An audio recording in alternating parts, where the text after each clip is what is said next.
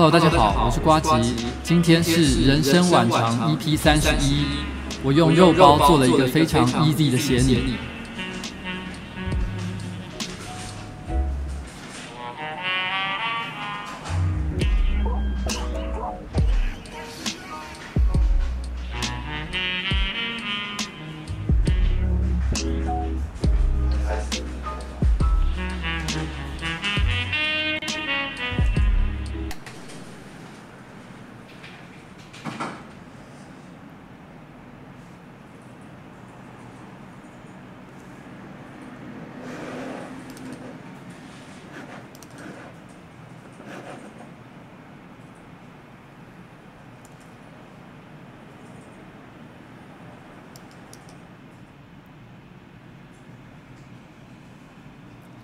其实不知道为什么，其实我，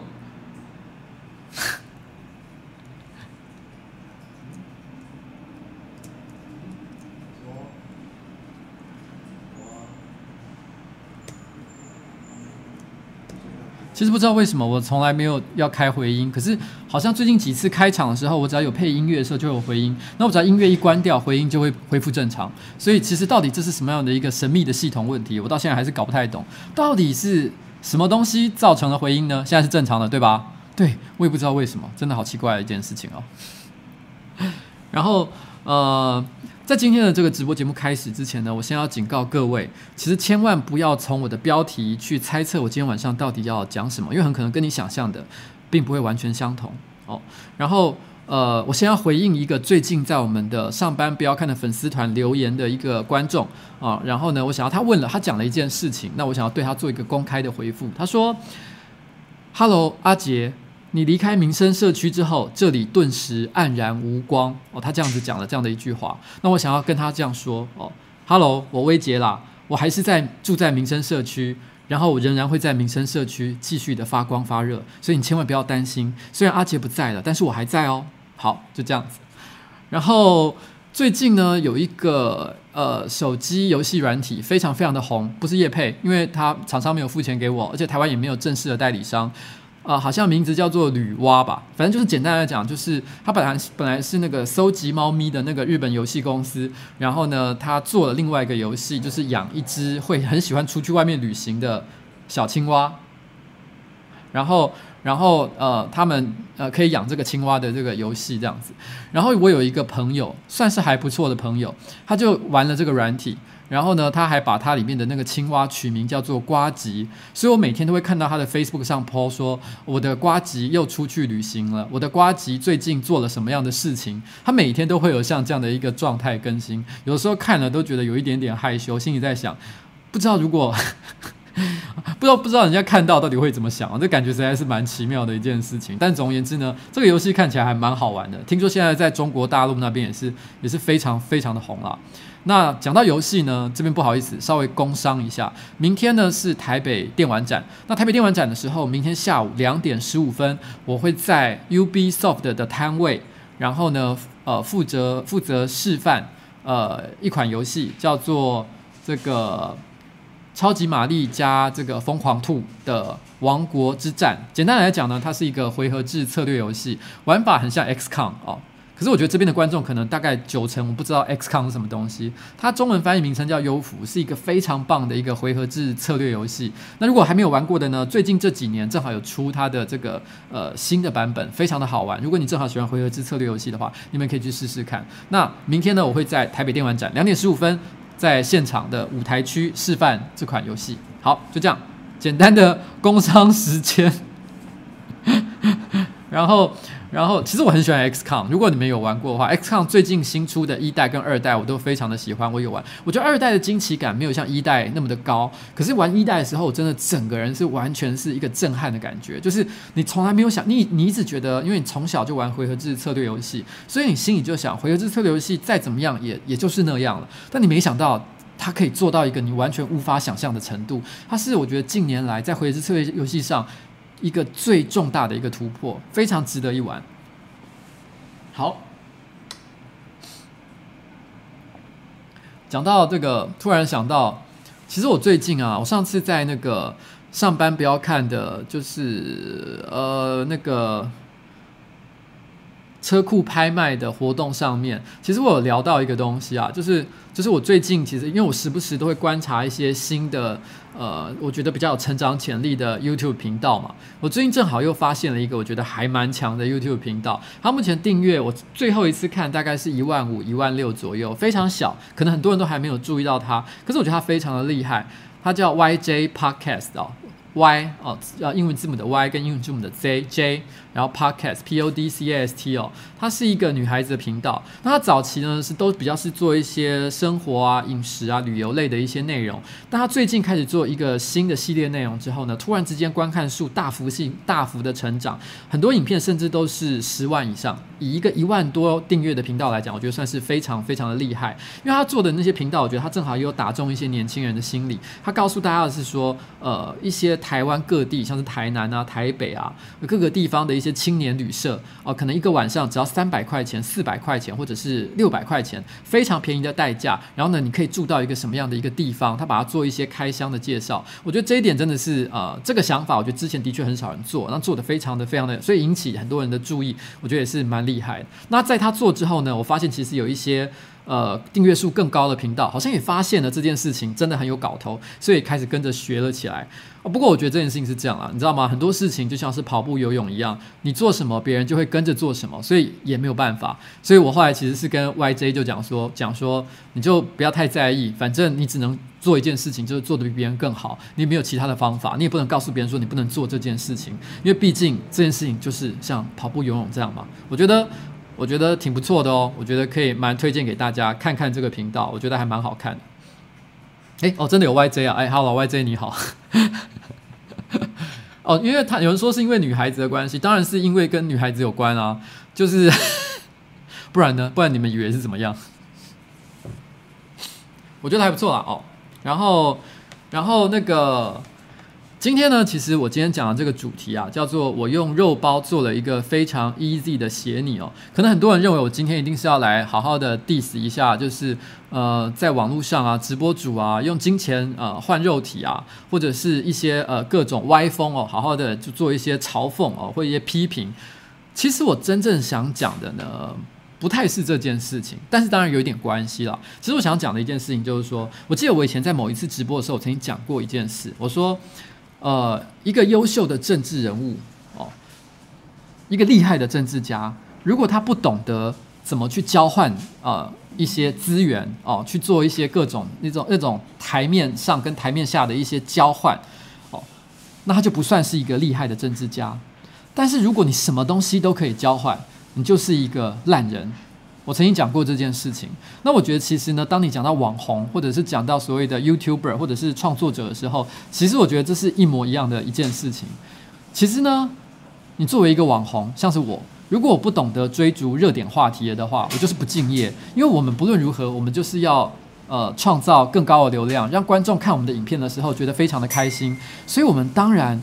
一定要追逐热点话题。如果你不会选题，你不会做这件事情，你就不是一个专业的、敬业的一个创作者，啊、，YouTuber 或者是网红。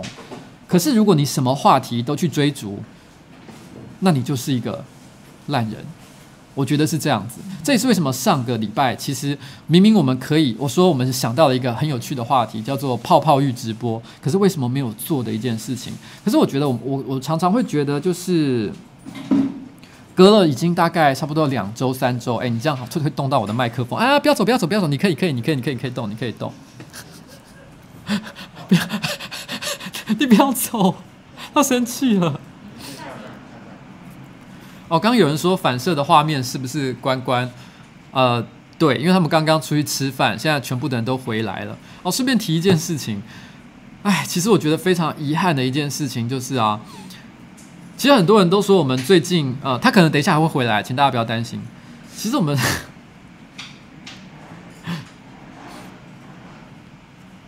其实我们最近啊，两个礼拜，不管是瓜吉的频道，还是上班不要看的频道，都没有出片。其实我觉得内心非常非常的痛苦。我这几天呢、啊，连私人讯息。还有一些网络上的留言，我都已经不太想回复了，因为我已经觉得看了我就内心觉得一阵难过。我觉得我现在的状态就好像便秘一样。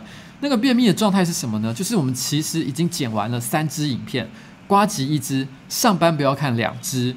然后呢，我们这个礼拜又另外拍了两支片，也许明天后天就会，你知道吗？就又剪完了一支两支的情况。可是我们都不能，我们都因为一些大人的理由，不能够把影片释放出来。我知道这样讲好像在打嘴炮，因为我们就是没有放出来。可是我内心就是有一种为什么？而且，而且，而且是卡在一些已读不回的状态之下，所以我内心其实非常非常的烦恼。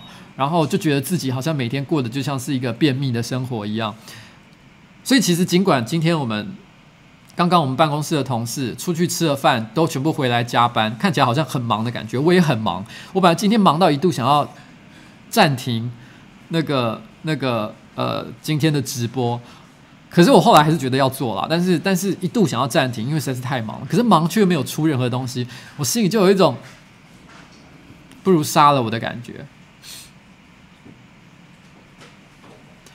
呃，那那那那那那，小火车有没有吃抗忧郁药？我就不太清楚。但他今天的确有表现出十分焦虑的感觉，我觉得，我觉得有可能啦。但至于什么样的原因呢？我觉得等到影片出了之后，再来告诉大家，到底是为了什么原因，这些影片没有办法正常的出来哦。大家看到的时候，我就会再解释，再会跟跟大家讲，到底是发生了一个什么样的状况。嗯，其实严格的讲起来呢，我刚刚讲了说，其实最近有很多。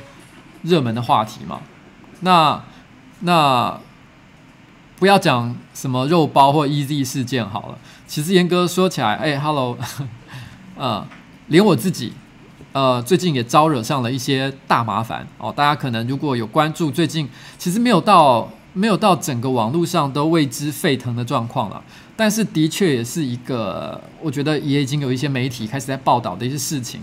那我相信今天也有一些人可能期待我今天对这件事情做出一些公开的说法。那我坦白说，这件事情刚发生的第一天，其实我非常非常的愤怒。然后我做了一些事情，我现在其实有一点点的后悔。那我等一下会讲为什么我到底会觉得后悔的原因。可是呢，在讲今天所有的主题以前呢，我想要呃先放一首歌哦，这一首歌是 The Beastie Boys 的《Make Some Noise》。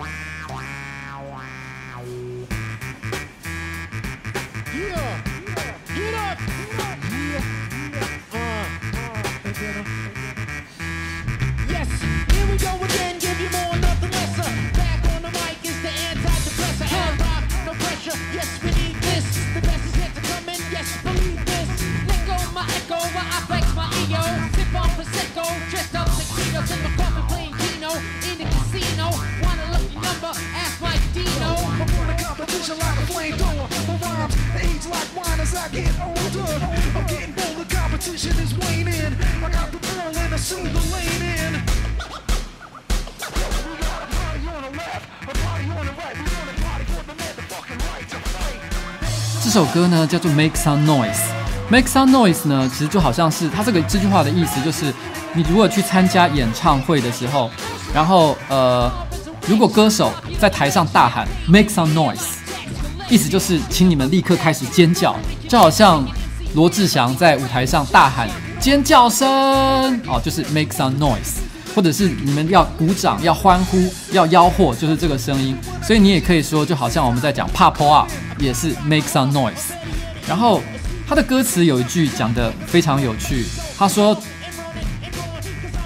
：“You gotta make some noise if you are living。”如果你活着的话，你就应该要发出一点声音。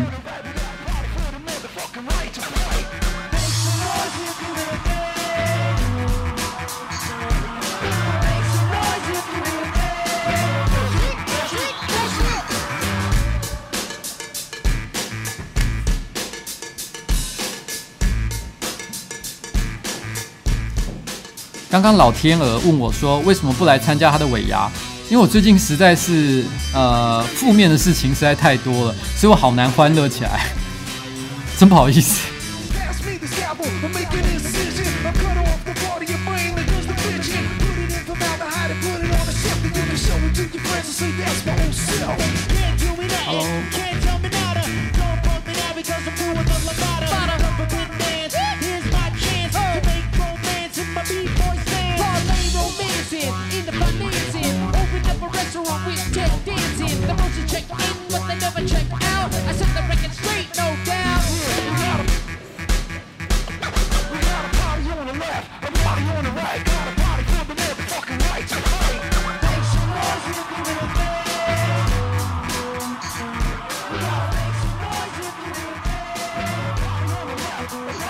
是老天鹅的尾牙到底是几号？我有点忘记了，因为最近有点忙，所以我都没有。如果还有位置的话，丁好，你跟我说，等一下我问你一下。如果真的时间上最后是允许的，那我一定尽量到场了，好不好？不好意思，因为我这几天真的完全无法想各种，你知道吗？跟快乐有关的事情。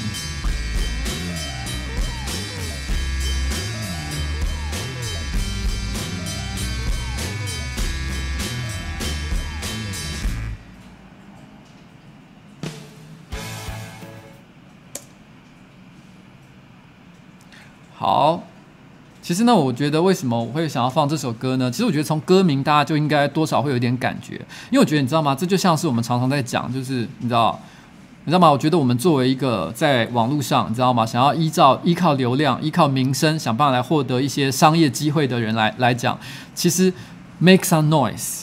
哦，制造出一点声音，永远是最重要的一件事情。所以，我们有的时候，我必须要说，在我们 make some noise 的时候，我们会很容易不小心迷失了自己，然后呢，误以为自己拥有非常巨大的一些影响力，可以可以做一些，你知道吗？呃，你知道这个，我想到我很久以前看过那个，在我小学还是国中的时候吧，我曾经看过日本版的蜘蛛人的漫画。很多人都知道蜘蛛人是。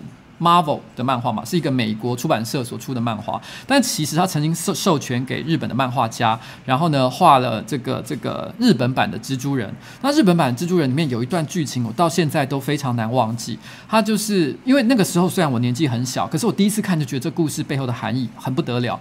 那我后来常常长大以后，常常回想起，他事实上是在讲说蜘蛛人呢，他在呃开车的时候遇到大塞大塞车，然后呢他很想。他那时候因为天气很热，然后然后呢，因为塞车一直状况没办法解决，走走停停，他就觉得想要抓狂，然后他一直不停地想，他最后已经陷入了有一点点疯狂的状态。他一度心里就在想说，我干脆就用这个我身为蜘蛛人的神力，把前面的车给掀翻，然后呢破坏这一切，然后直接把车这样开出去。他想要脱离这里。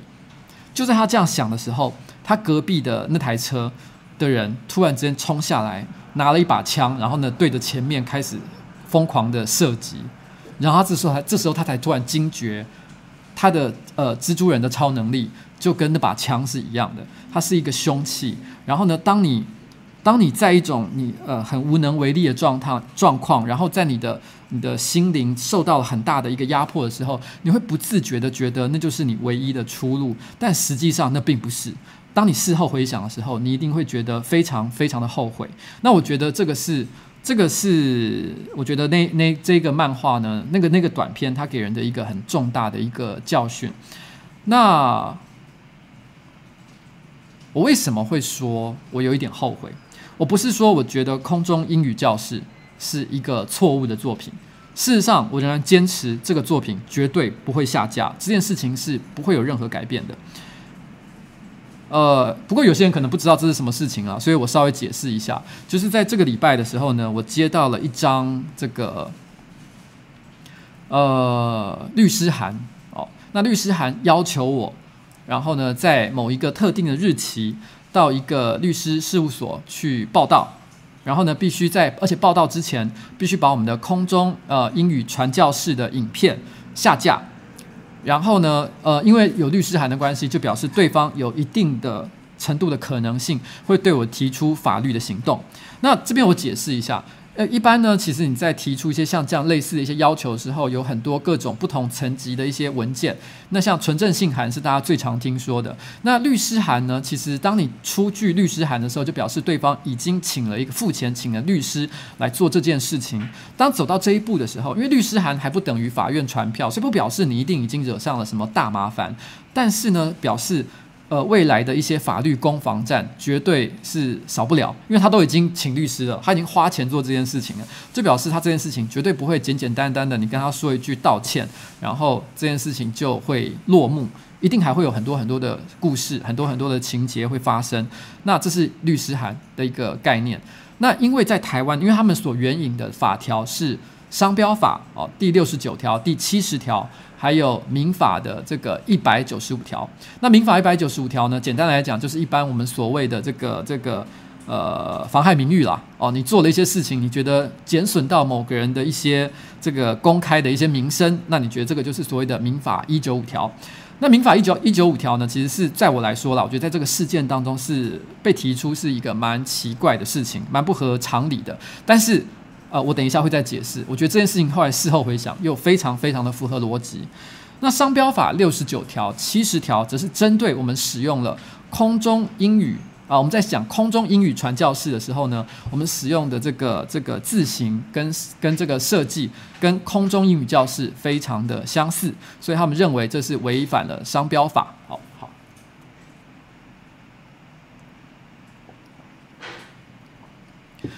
好，其实我觉得是这样。其实这个事情呢，可能呃，我以前有在别的地方有稍微提过，所以可能有些一直有 follow 上班不要看动态的人知道，就是说。其实，在空中英语传教士第一集出来之后，其实对方就曾经呃呃写正式的信件来抗议，要求影片下架。但是当时呢，我用了蛮义正词严呃辞严的一段话拒绝这件事情。那这个事情大概就过了，因为我们后来也没有出第二集、第三集嘛，不是因为说我们害怕了，单纯就是觉得没想到什么特别想讲的事情就没讲了。然后接下来过了可能半年左右的时间，我们又做了第二集。第二集之后出了，可能两个月之类的，我没有正式算很长的时间了。对方就突然之间又出现了这个律师函，那表示说他们现在决定要非常非常认真的处理这件事情。那我必须要说，很多人会拿这件事情类比于古阿莫的事件，但其实我觉得这件事情不管是在事件的本质，还是援引的法条之上，其实都相当的不同。因为事实上呢，其实呃。呃，以古阿莫的情况来讲，他的确大量的取用了呃这个智慧财产拥有者的一些素材，去制作他的影片。但是在我们的这个，但是虽然他也主张他的创作是所谓的 parody，是一种写拟，是一种对原始创作物的一种翻玩，不管你用什么样的字去形形容啦，但简单来讲，就是一个比较诙谐、比较有趣的一个仿作哦，这是他的表表达的意思。其实我们主我方的主张虽然也非常的相似，可是我认为呢，呃，空中英语传教士它作为一个 parody，一个仿作，一个呃翻玩仿作的一个角度，我认为是绝对是比较合理的一个存在。因为事实上呢，我觉得我们回头去看商标法第六十九、第七十，还有我们在讲到譬如说呃著作权相关的一些合理使用的原则的时候，我认为其实我觉得这边有两个原则是空中英语传教士绝对没有违反的一件事情。第一件事情就是他的创作本身会让人混淆，就是就是这个这个空中英语教室的创作来源。也就是说，当你看到空中英语传教士，我们出了像这样的作品的时候，你不会误以为空中英语教室是我们发明的，是我们做的，不会有这样的事情。第二个，你也不会因此误以为你要买空中英语教室的产品的时候，你要来找上班不要看，因为你们都分得清，因为绝大多数的观众应该都分得清楚，空中英语传教士跟空中英语教室有非常巨大的不同。那有没有减损其商业价值呢？我觉得这部分呢，稍微会有一些模糊的地带，但我个人认为是没有，因为应该不会有任何人因为看了我们的作品之后就觉得空中英语教室是一个不好的东西，邪恶，然后呢下流，然后因为他已经知道这两个东西不是同一个作品了嘛。那好，这个时候，呃，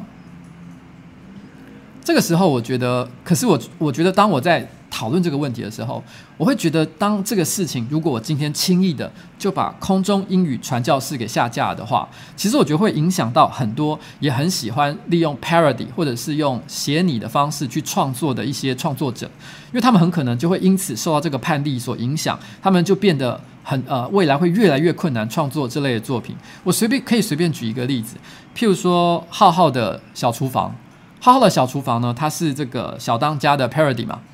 他其实他的服装，然后呢，他背上的特级厨师的背章，还有他的呃制作的料理的内容，基本上都跟原始的作品非常非常的相近，图案、画设计都是一样的。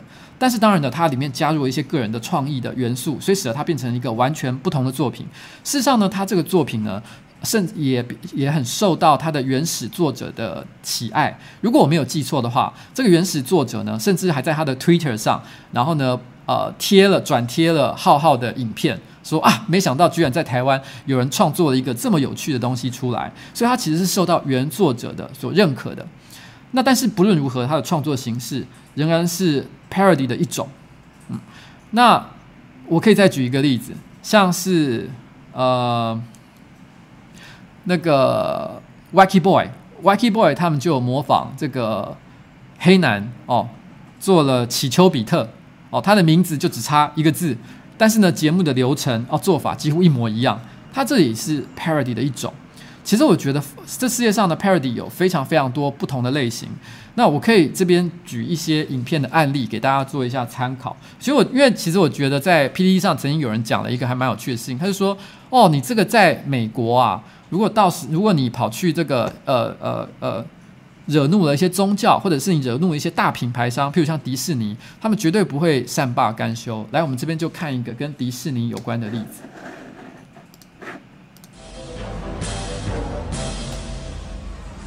Well, hi, Mickey Mouse just scurried away for a piece of cheese, but he'll be back with a smile and a hidey hole in about an hour. Hi, excuse me, is Mickey here? Oh, you just missed him. Oh, shoot. You see my wife and kid right over there? They're just, they're dying to see Mickey. Oh. Is there, like, maybe another Mickey Mouse somewhere? Maybe in Frontierland or something we could see? Oh, no, sir. There is just one Mickey Mouse. You know, you can drop the company line, okay? Now, I have to leave here in 15 minutes, and if my kid 我等一下会解释这个英文到底在讲什么。Mouse is running around this park, so you just tell me where the next one is, please. Okay, listen, I'm not supposed to tell you this, but, uh... All right, there's 11 Mickeys in the park.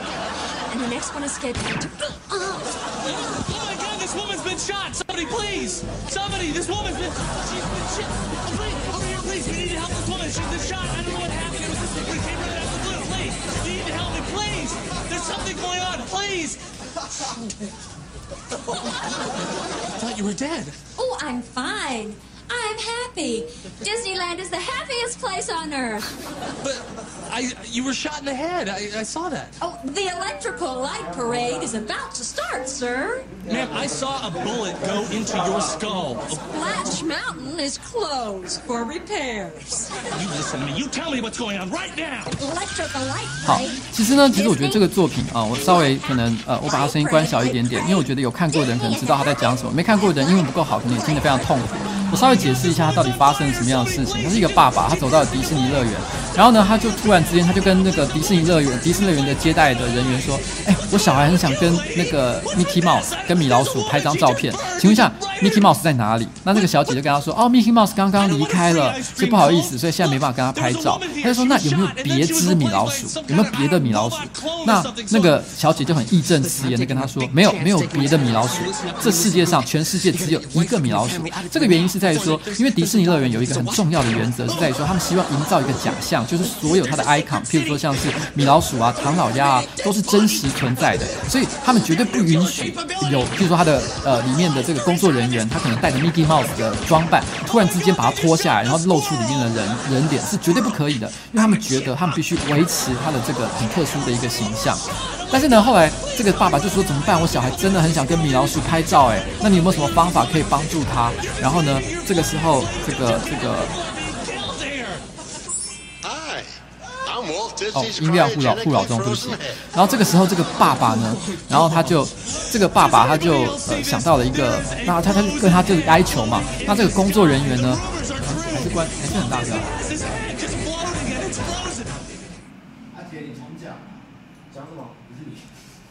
哎，不好意思，我刚刚我刚刚大家说太吵，是不是？那个那个拍谁拍谁拍谁？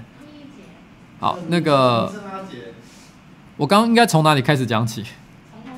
我要从头讲吗？拍谁拍谁？我刚刚本来想说我讲一下这个剧情，然后呢，他他其实这个剧情大概就是一个爸爸带小孩去这个这个迪士尼乐园，他想跟米老米老鼠拍照，然后跟米老鼠拍照的时候呢，那个接待人员呢就是。就是就是跟他说，哎，米老鼠刚刚走。那爸爸说，可是他真的很想跟他拍照啊，你可不可以叫别的米老鼠来？那那个小姐就说，没有没有，这世界上没有别的米老鼠，全世界只有一只米老鼠，因为迪士尼乐园必须维护一个假象，就是这个米老鼠是真实存在的。那那爸爸就说，可是他真的很想拍照，怎么办？他这样哀求，那那工作人员就只好很小声跟他说，好，其实这个游乐园里面，迪士尼乐园里面有十一只米老鼠，然后呢，你你可以去哪里？他正要去哪里找其他米老鼠的时候，他就被这个暗杀部队用狙击枪给杀掉了。原因是因为迪士尼他要控制这件事情，绝对不可以发生。但是迪士尼真的有这么残忍吗？会射杀他的员工，只因为他告诉游客说这世界上有十一只米老鼠？当然是不会。可他为什么要做这样的一个一个陈述？是因为他想要讽刺，就是米老呃米呃迪士尼乐园，他其实为了营造出一个你知道吗？合家欢的一个一个卡通的假象，做出了很多非常夸张的莫名其妙的努力。他把这件事情当成一个笑点。所以这个笑点本身对社会公益有任何帮助吗？其实也未必。他只单纯的想要讲，就是啊，迪士尼这个营造假象的行为实在太好笑了。他是要讲这件事情，所以他做了一个像这样的一个一个讽刺的一个一个影片。那事实上，其实这种呃翻玩这种知名产品的影片非常非常多。以迪士尼这个案例来讲，他根本甚至于连你知道吗？把迪士尼的名字给遮住，Mickey Mouse 的这个造型给改一下，通通都没有，他就直接放上去了。对于其实其实这种类型的创作呢，在国外它的尺度、它的容忍度其实是非常非常的高的。那在国外其实也有很多类似的案例，举例来讲很有名，大家可以去看有一部电影，其实电影名字我有点忘了，它是 Hustler。Hustler 的那个，它是美国好色客的杂杂志。那它的老板呢，就是呃，因为他专门出那种低俗的、色情的、裸露的杂志嘛。其实有有些人上上个礼拜有听我在讲的话。呃，又讲到花花公子，可花花公子跟哈斯有一点不一样的是，花花公子还蛮强调质感的，他的专栏啊，他的一些评论，他的一些文章，其实都还蛮有深度、蛮有水准的。可是哈斯勒呢，没有哈斯勒完全就是低级哦，就是就是就是就是非常。呃，乱七八糟的一些东西，然后裸露，然后做的就是呃呃，非常的非常的夸张啊，极尽色情之能事，这是 Hustler。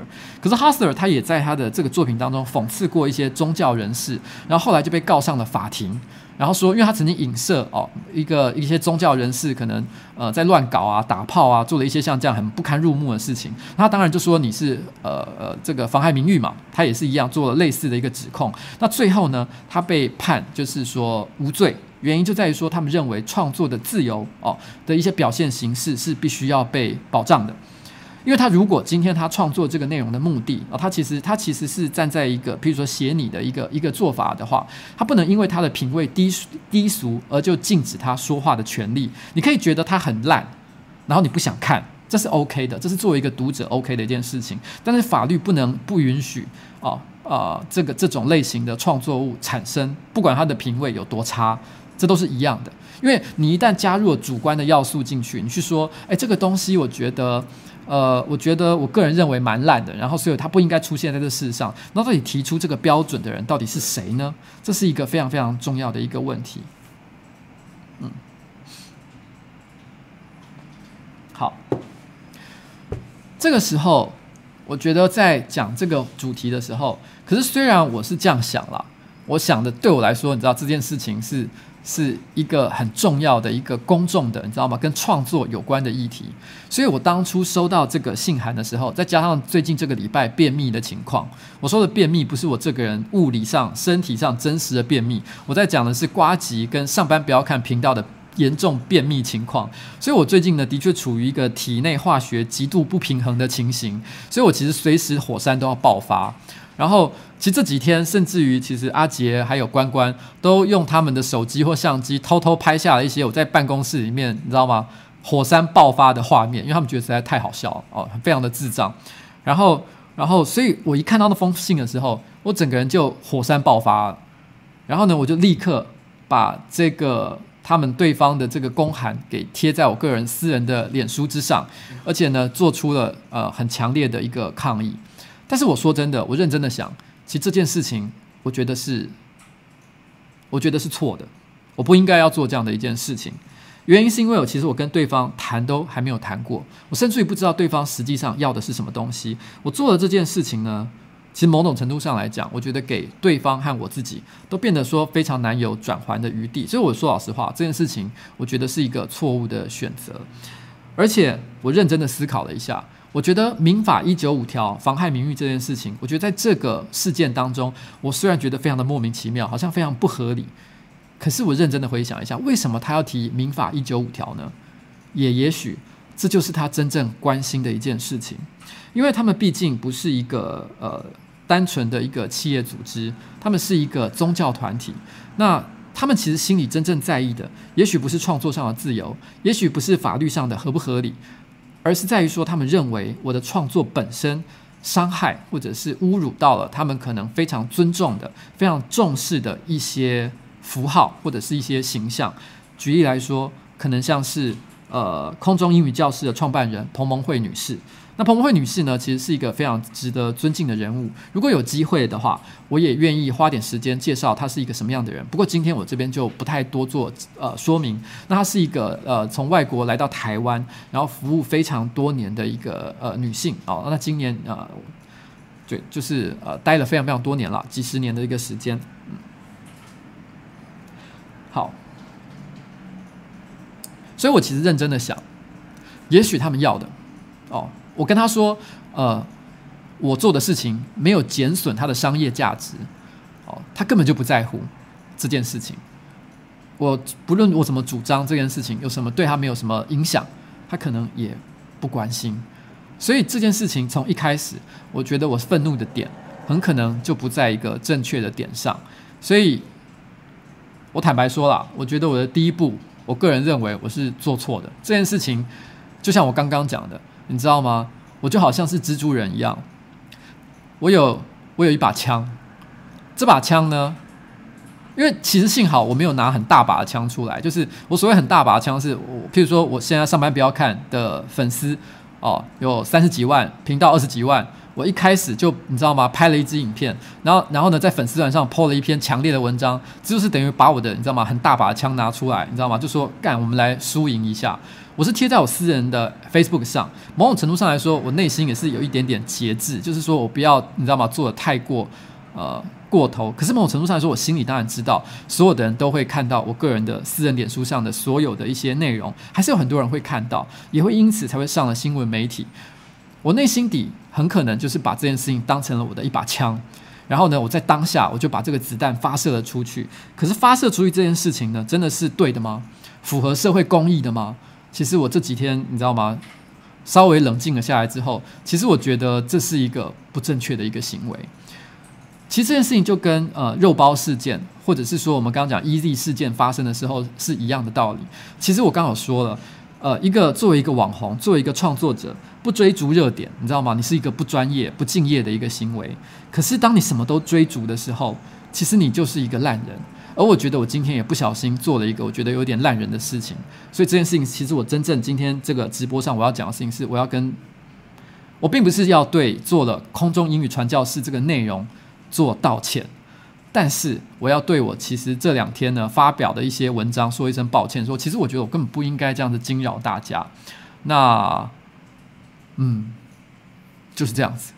然后，呃，但是呢，其实有些人会主张啦，我有看到也有律师的主张是，呃，我的字型空中英语传教士的字型哦，它其实。就跟呃对方的对方其实为什么会拿商标法商标法而不是著作著作权或其他的一些法条来呃进行控诉？是因为其实所在所有的呃相关法条里面，其实只有商标法是真的能够影响这个案子的。而且严格说起来，呃，我很可能也是在一个相对来说比较下风，不能说我是完全一定是错误的一个情况，或者是没有救的一个情况。但是的确，我是在一个下风的位置。然后呃。那其实我看到律师有说一件事情，他就说，因为我使用的字型的确跟呃空中英语教室非常的相近，所以呢，的确这个东西在商标法上哦，虽然我客观上我认为不不能讲客观了，虽然我认为大众哦的确事实上来说是不太可能混淆空中英语教室跟空中英语传教士这两个东西的内容本质上的不同，应该不会有人做这样的搞搞错这件事情。可是法律。在审议这样的事情的时候呢，其实它不是用大众的角度去看，它是用法律的角度去看的时候，很可能还是会认定，因为你的字形根本就是一样的，所以商标法的确是违反的一个情形。可是我觉得这边我也要提出一个观点了，就是说，今天所谓的 parody，所谓的写你，本来就是要像才叫做 parody。如果他今天不像了的话，你根本也联想不到的话，那就不是 parody 啦。那所以，那我为什么要做 parody 呢？所以也就是说，其实我觉得相似这件事情本来就是一个取舍的过程，它是一个非常灰色的地带。其实当初在做空中英语传教士的时候，其实我们呃，我们我们其实有内部很认真的讨论过两种做法。一种做法是名字就叫做空中英语教室，因为当时我们为什么会做这个东西，并不是因为我们想要去嘲讽或者是取笑空中英语教室。我们一开始创作的目的是因为他们知道说我非常的怕高，我有惧高症，所以他们想要把我不论如何就想把我送上天空。那那个时候正好我们想到了一个题目是，其实不是因为他，是因为阿滴英文，因为他们觉得在网络上有一个 YouTuber 叫阿滴英文教英文蛮有趣的，所以他们就觉得说。诶，老板，你的英文也不错，你要不要也来教英文？可是阿迪已经在做教英文这件事情，而且他教的非常好，你也不太可能做的比他还要更强。所以呢，你就专门教一些乱七八糟的，你知道吗？色色的、怪怪的英文。他们觉得这个应该还还不错，原因是因为日常在聊天的时候，我也常常会讲一些这种色色的、怪怪的英文给他们听，所以他们觉得这是一个很好的点子。那那个时候我就觉得说，他们就说他们把巨高跟英语教学这件事情结合在一起，所以他们就灵机一动说，那不就是空中英语教室吗？所以那时候他们想过两个题，两个做标题的方法，一个叫做真空中英语教室，就是真正的空中英语教室。但是在做 logo 的时候呢，字型是完全重新设计的，完全跟这个这个原始是不同的。另外一个就是我们就叫做空中英语，呃，我们就叫做空中英语传教士，一个比较差名字差距比较远的一个名字。但是呢，logo 很像，因为这样的话，大家就还才会回想起来，提醒他说：“哦，这个空中英语就是跟那个空中英语是，你知道吗？是有一点点这个互相联想的一个趣味在。所以其实是因为像这样的关系才会做。那那所以其实我们出发的本意其实并没有任何的，你知道吗？特别的恶意。而且老实说，空中英语教室呢，我们从头到尾只出了两集，而且这两集是我们公司有史以来。最高点阅率的影片吗？其实不是，它甚至连平均可能都不一定有，它可能还在，你知道吗？甚至于可能搞不好还算没有特别好的。我记得第二集还行了，但是第一集我记得是不怎么样的。它的点阅率在当时我们的平均观看，跟当时比较我们抢手的作品，像是《美食废人》比起来，是反而没有特别好的。虽然有很多人说很喜欢，但是其实它的点阅率真的还好。所以对我来说，我就像是蜥蜴断尾一样，我直接断尾求生，说啊，好了，那我就直接影片下架。我影片下架之后，上班不要看的频道会有任何商业上的损失吗？我们会失去合作的伙伴吗？我们的观众会因此不喜欢我们吗？不会。所以其实最合理的选择就是我立刻下架。可是我无法做这件事情，就是因为我觉得这个问题到底所谓的 parody，所谓的写你，所谓的这种翻玩创作，到底能够做到什么程度？我觉得这是一个需要被讨论的话题。所以对这件事情，我觉得我有一些坚持。虽然我觉得可能对于某些法界的人士，或者是某一些某一些人来讲，他可能会觉得说，你干嘛要去惹这个麻烦？你根本这是这是一个完全没有必要的事情。但是，但是说老实话，这件事情啊，我我觉得我某种程度上来说，我并不是说要把自己推上一个什么圣战士的一个一个一个角度去对抗这件事情，因为就像我刚刚讲的，其实我也不觉得对方是坏人。我觉得他们所想的事情，可能对他们来说真的非常的重要。然后跟我这种想要对抗这种创作权不公哦，什么什么之类的哦，是完全不一样的一个角度。所以如果我把它当成单纯的想成是坏人的话，这件事情是非常不合理的一件事情。我其实有看到一个状况，就是说，在我贴完那篇文章之后，其实有一个我们的观众就在那篇文章下面留言说，他要回去把他的空中英语杂志全部烧掉。那我想要跟大家讲一件事情，这也是这件事情我觉得最抱歉的一个地方。我觉得根本我我其实想要争论的，也并不是说我要打倒空中英语教室，或者是我觉得对方是一群坏人。我希望你们知道吗？跟我一起发动一场宗教的圣战。没有，我没有这样的意思。我其实想要单纯的只是很讨论一件事情，就是 parody 到底这件事情在台湾的法律上来讲，它的界限到底在哪里？我希望可以把这件事情说清楚、讲明白。我希望可以为这件事情立下一个很好、很好的一个判例。但是，但是我并不觉得空中英语教室是坏人，至少在我跟他碰面以前，我真的不这么觉得。我也不希望你们因此对他产生负面的观感。我觉得在网络上很容易造成一种现象，就是如果你不是 A 就是 B，如果你不是支持，你就是反对。事实上，我觉得在这个世界上有很多很多不同的立场，不见得是这么非黑即白的。你不一定因为喜欢我，你就要去讨厌另外一个人。这是我在很多事情都有强调过的。所以我希望你们不要因此就知道。可是我觉得我不小心做了一些很激情的陈述之后，我觉得让大家陷入了一种你知道吗？好像我现在非得要做出一些表态，我一定要支持我心目中所喜欢的某一个人啊，譬如说瓜吉。我觉得这是不对的，所以这也是我想跟呃大家所讲的。为什么我觉得我今天我觉得跟大家觉得我觉得抱歉的一件事情，我必须要对自己做出一些反省。其实像我刚刚提到像呃包子的这个事情，我拿来做标题，然后当然可能会有些人会觉得说这是一个。这是一个骗人的标题，你知道吗？Clickbait 哦，好像我今天会谈什么包子的话题，还有人说为什么没有没有包子的影片，没有肉包的影片，觉得有一点不爽。哦，那那我这个讲个抱歉啊，我是真的老实讲起这件事情啊，我甚至于没有好好研究过。我其实当天上个礼拜我在呃直播的时候，我就看到很多人在留言的地方，然后呢呃跑去讲说什么八万块啊肉包啊什么这样，我那时候是完全看不懂的。我是回到家之后去 Google 了一下，我才知道有这件事情。其实我。并不了解这件事，可是我有看到一篇文章。我后来隔了几天，我有看到一篇文章，我觉得他讲的非常非常的好。对于这件事，他就说了，所谓的直播直播主、直播圈的生态，就像是你玩手机游戏或者是玩 online game 一样。你知道，其实像我以前是做线上游戏营运嘛。你知道，通常在一个呃免费的线上游戏里面，付费率呢，依照游戏的属性会有点不同，有的是十趴，好一点的可能十趴啦，烂一点的一趴两趴都有。那所以简单来讲，就是可能在一个游戏里面，百分之九十五的人都是不付钱的。可是如果全部的人都不付钱的话，游戏公司就经营不下去，这个游戏就会倒闭，就不会再有人做。所以一个游戏大家会不会一直有机会玩下去，是取决于那百分之五愿意付钱的人。所以，不管你再怎么去取笑那些抖内的那些人有多傻、有多蠢，去倒贴去干嘛？可是那些人就是支持着这个直播圈，支持着你某个喜欢的直播主能够继续直播下去的一个重要的关键。所以，其实他们是真正，他不只是直播主的干爹，他也是所有听众的干爹。这是非常非常重要的一群人。那当然的。如果相信，如果有人跟我说，你今天来听呱吉的直播是因为呱吉的内涵，我相信很多人都会相信，而不是因为呱吉真的很有内涵，而是因为呱吉呢，除了呃，如果你要意淫呱吉的话，我也不知道你要意淫我哪一件事情，我也没有什么可以给你意淫的地方，所以你喜欢我，我想必一定跟外表是没有什么太大的关系，所以只能相信一定是因为内涵的因素啦。但是当你去会去看呃肉包的直播。或者是呃类似的女孩子直播的时候，摸着良心讲，你是因为内涵吗？其实不是，某种程度上来说，你是因为意淫她的关系。你某种程度上，你一定某种程度上，你不一定想幻幻想跟她发生性爱的关系，跟她打炮，但是你一定在心里面多少在幻想着这件事情吧。某种程度上欣赏她的肉体，欣赏她的美貌。哦，欣赏他发出的娇喘声，不管那是什么，你一定欣赏一些像这样的东西。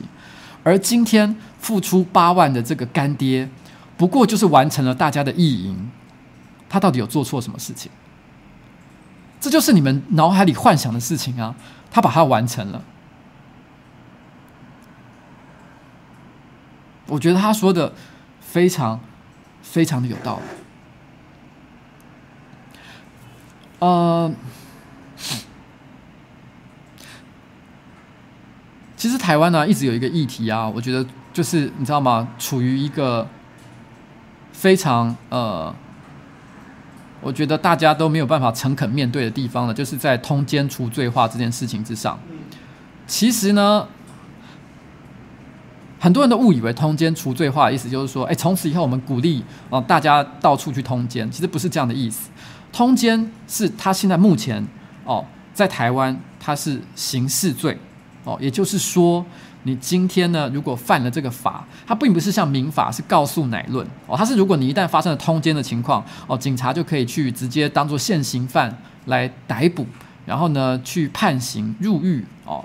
但是问题事实上，其实通奸这件事情就是一个感情的问题，它是一个双方或者是三方或者是四方但是或者是多批啊，多人哦，都是多人的一个情况哦，所产生的一个问题，那就是这些人这些多人之间的多人混战之间的问题嘛。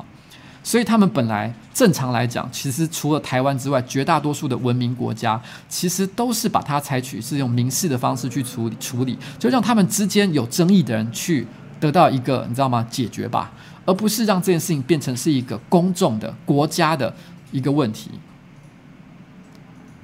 所以，而这件事情，我觉得肉包这个事情其实是很相似的，大家不知不觉的把你知道吗？呃，对方四个人之间，也就是肉包呃八万斗内的这个这个这个这个干爹，然后干爹的女朋友，然后呢肉包的男朋友，这四个人之间的问题，把它扯到了公众层级的的的的事情之上，变得这么的一个复杂。那当然，很多人因此就会责怪，就是说呃，可能那个那个 Twitch 的平台啊、管理啊什么之类什么问题啊。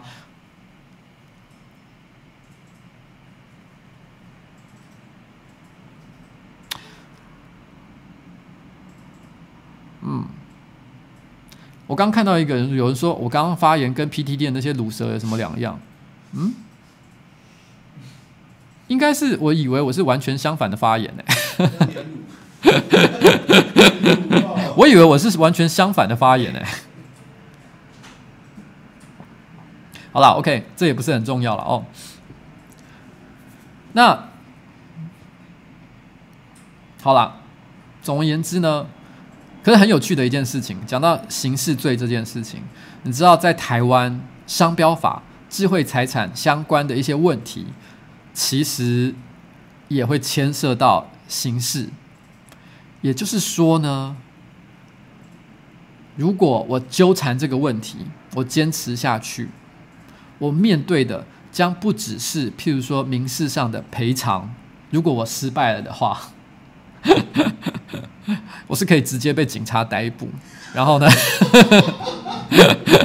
然后，然后呢，从此以后，我的背上 就会增加，你知道吗？就是我的人生注记上就会增加了一个罪犯的 头衔。法院公会，哎，像以前一样起义，来去监狱出狱啊，监狱啊，被关关。哎。这个呢，我只能说，台湾人真的很喜欢刑事罪哦，就是你知道吗？觉得任何人只要觉得好像是做了什么事情，就觉得啊有错，你知道吗？交给国家去关到死吧。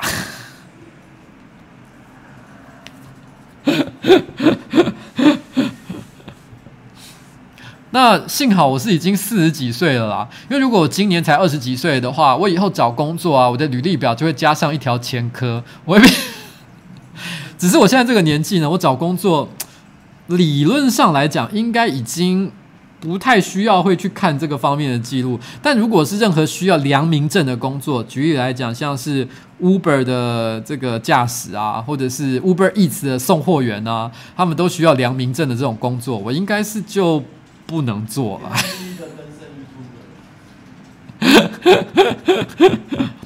如果真的发生了这么不幸的事情了的话，我希望大家要记得，曾经有这么一个人存在过台湾的世界上。然后，然后，呃。而且我记得我曾经在直播上讲过，我们曾经问过一个大家一个问题，就是说在监狱里面，你要是不幸遇到了一个黑道老大，他说你到底要用嘴巴来服务他，还是用屁股来服务他哦？然后我们说到底你要选哪一个？之前我们都是打嘴炮而已，现在，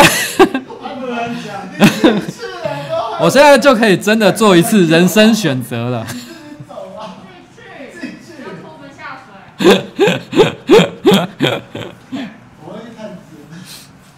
然后呢，我顺便再讲一个很有趣的一件事情哦，在台湾的智慧财产相关的法律的规定里面呢，如果今天哦，呃，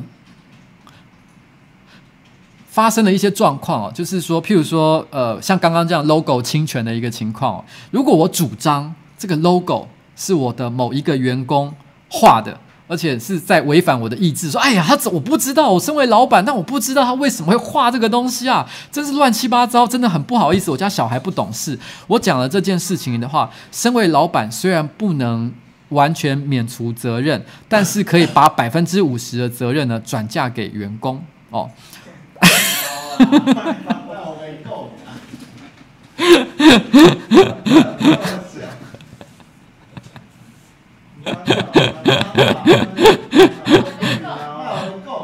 哦，没有啦，我是开玩笑的啦，哦，不会干这件事情，除非他刑罚真的太重了。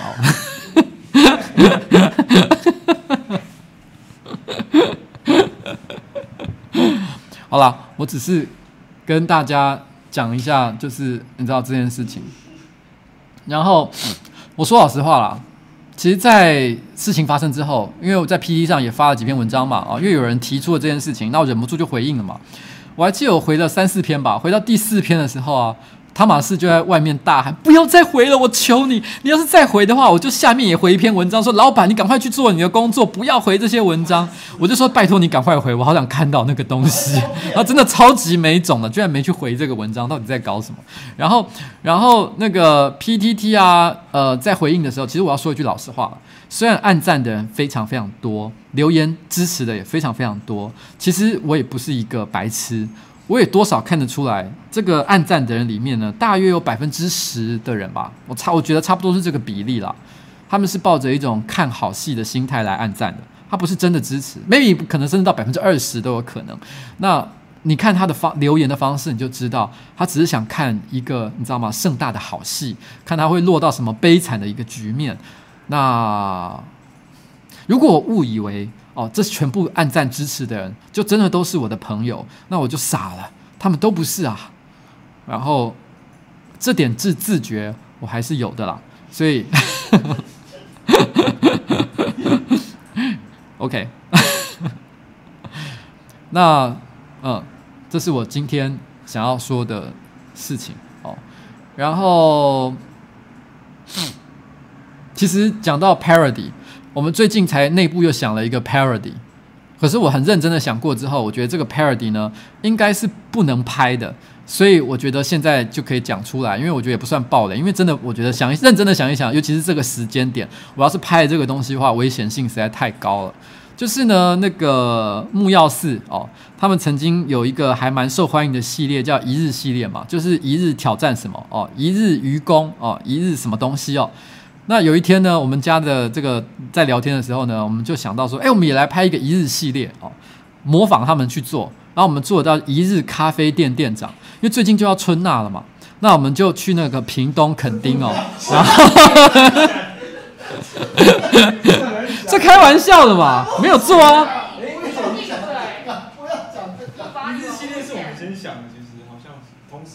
其实我们啊、其实他们讲了一个事情也蛮对。其实老讲，严格说起来，一日系列我我们也不能算是抄袭人家了，因为我们很早就做了很多跟一日系列很像的内容。譬如说，我们去考驾照，考什么东西，其实我觉得在节目的形式内容是很相近的。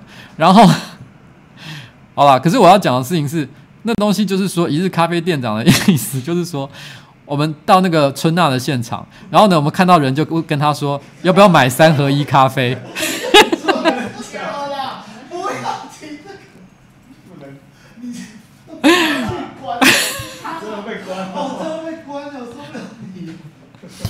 没有，没有，没有要拍，然后，然后，不是啊，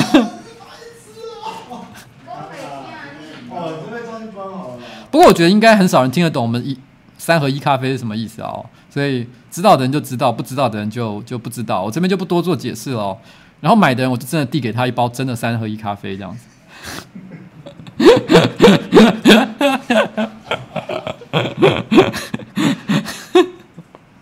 好了，可是，可是这个东西我不知道知道这个梗的人到底有多少，因为我今天后来有跟呃跟两个年轻人讲啊、呃，一对一对呃应该可能是情侣的人吧，女生完全是一脸茫然啊，三合一咖啡是什么？男生马上就一副 I know what you are talking about，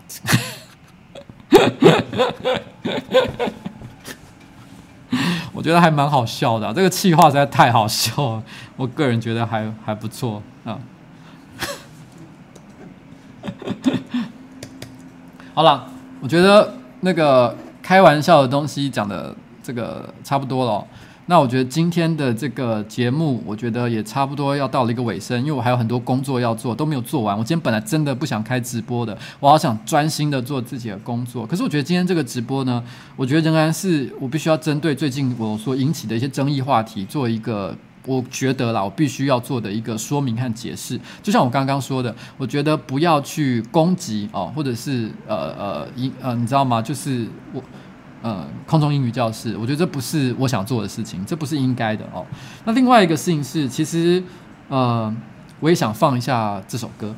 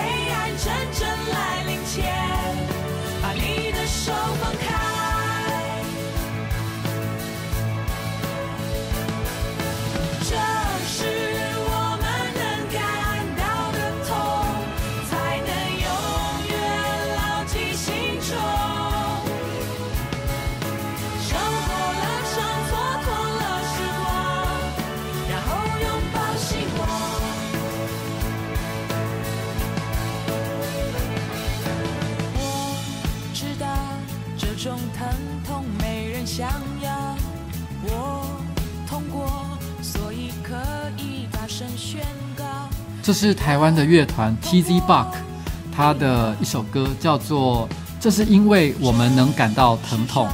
那他们这个乐团呢，成立了非常多年，然后呢，也很受台湾很多这个喜欢一些独立或者是地下音乐听众的喜爱。那他们的贝斯手哲玉哦，在这个在他们的粉丝团公开他罹患癌症的一个事情。那。今天呃不是在二十三号呃的中午过世啊？你说什么？在，然后呢？这个 Tz Park 在他们的这个粉丝团，他们留下了一段这样的话，去 T Z Back 对不对？T Z Back，对不起，我讲错了。我刚刚讲错了啊！不要不要讲。然后在今天的中午，天气晴朗的是自由日，哲玉在家人朋友的陪伴下，平静地前往天堂旅行了。请大家记得他在舞台上的光彩，对音乐的热情，并且也为他的家人祝福与祷告。如果你喜欢他，你如果你想念他的时候，请打开任何一首这个与世界。很棒的音乐，你就可以和哲宇再次相遇。那美好的仗你已经打过了，当跑的路你已经跑尽了，该守住的美好你也已经守住了。在音乐的天堂里，哲宇永远年轻。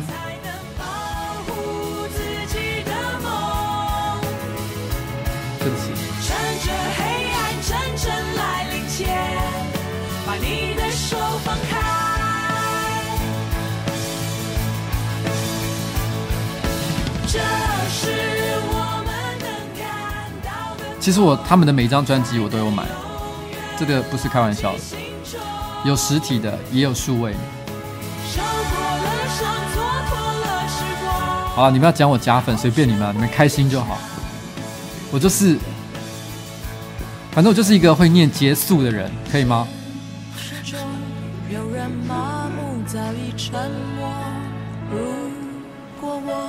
还能维持心中的火，这是因为我们哦能感到疼痛。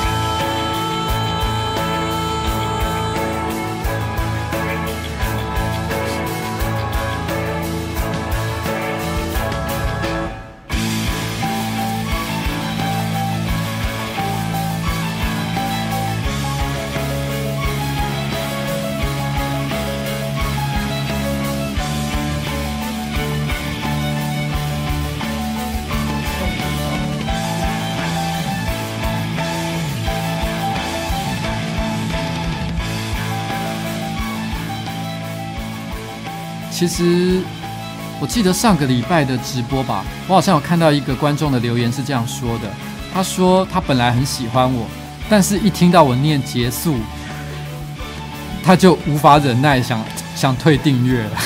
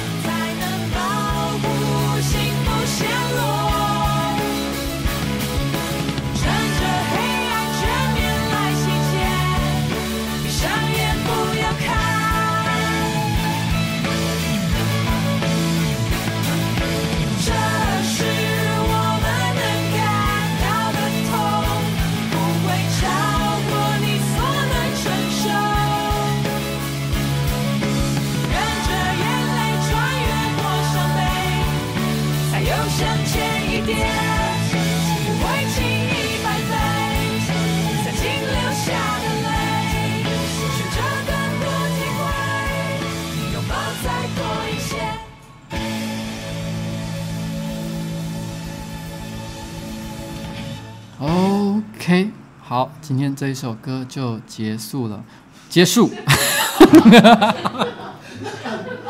啊，我到底是，我到底是哪里？我是中邪了吗？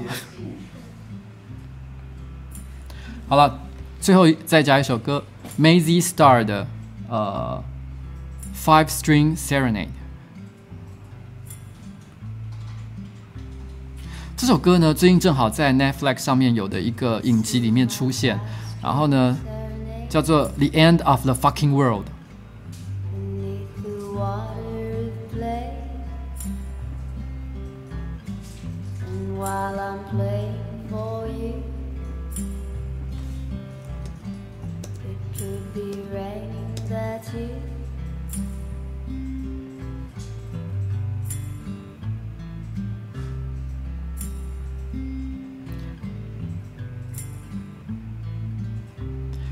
这首歌呢，是在我高中的时候，我暗恋的一个女生介绍给我听的，《Mazzy Star》，迷幻之星，这是这个乐团的名字。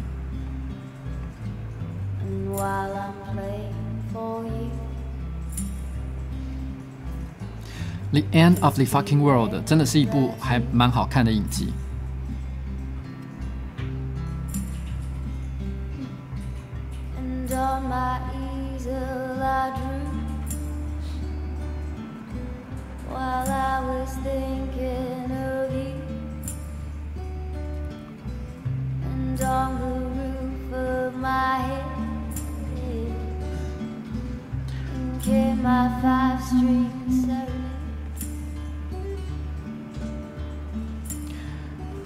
The Fucking World》，它其实是在讲一个呃年轻的男生哦，和一个年轻的女孩子，然后呢，他们两个人家庭都有一些重大的一些问题。我不要讲太多暴雷，讲一些设定层级的事情就好了。然后男生呢，一直都觉得他是一个杀人魔，他想要杀人，他想要。这时候他正好遇到了女主角。他觉得他就是他第一个要下手要杀掉的人类的目标，因为他已经练习了很多次了，练习了小狗、小猫。他觉得他就是他接下来要杀的第一个人类。但是没想到，事情急转直下，他没有杀掉这个女孩子，而且还建立了一段很特别的关系。就是这样的一部电影，哦，不是电影，影集。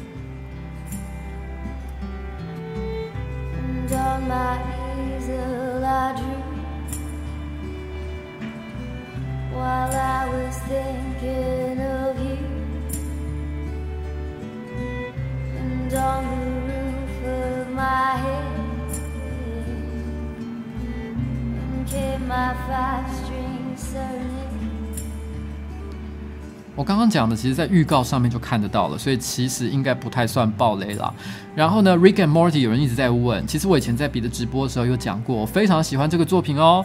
然后那个台湾有少数有些人有特别讲过 Rick and Morty，譬如说像是那个呃，就是那个很久才出一次片的超级歪，他出的那支片下面还有我用瓜吉的名字留的言呢。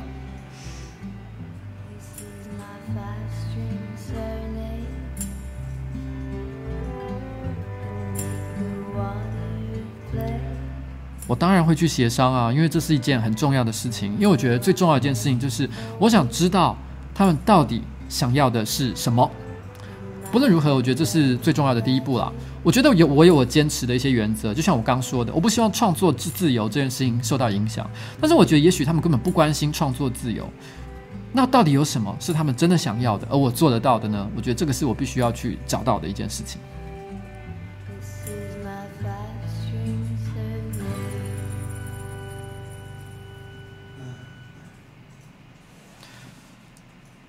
呃，BoJack 也非常好看，我也同意。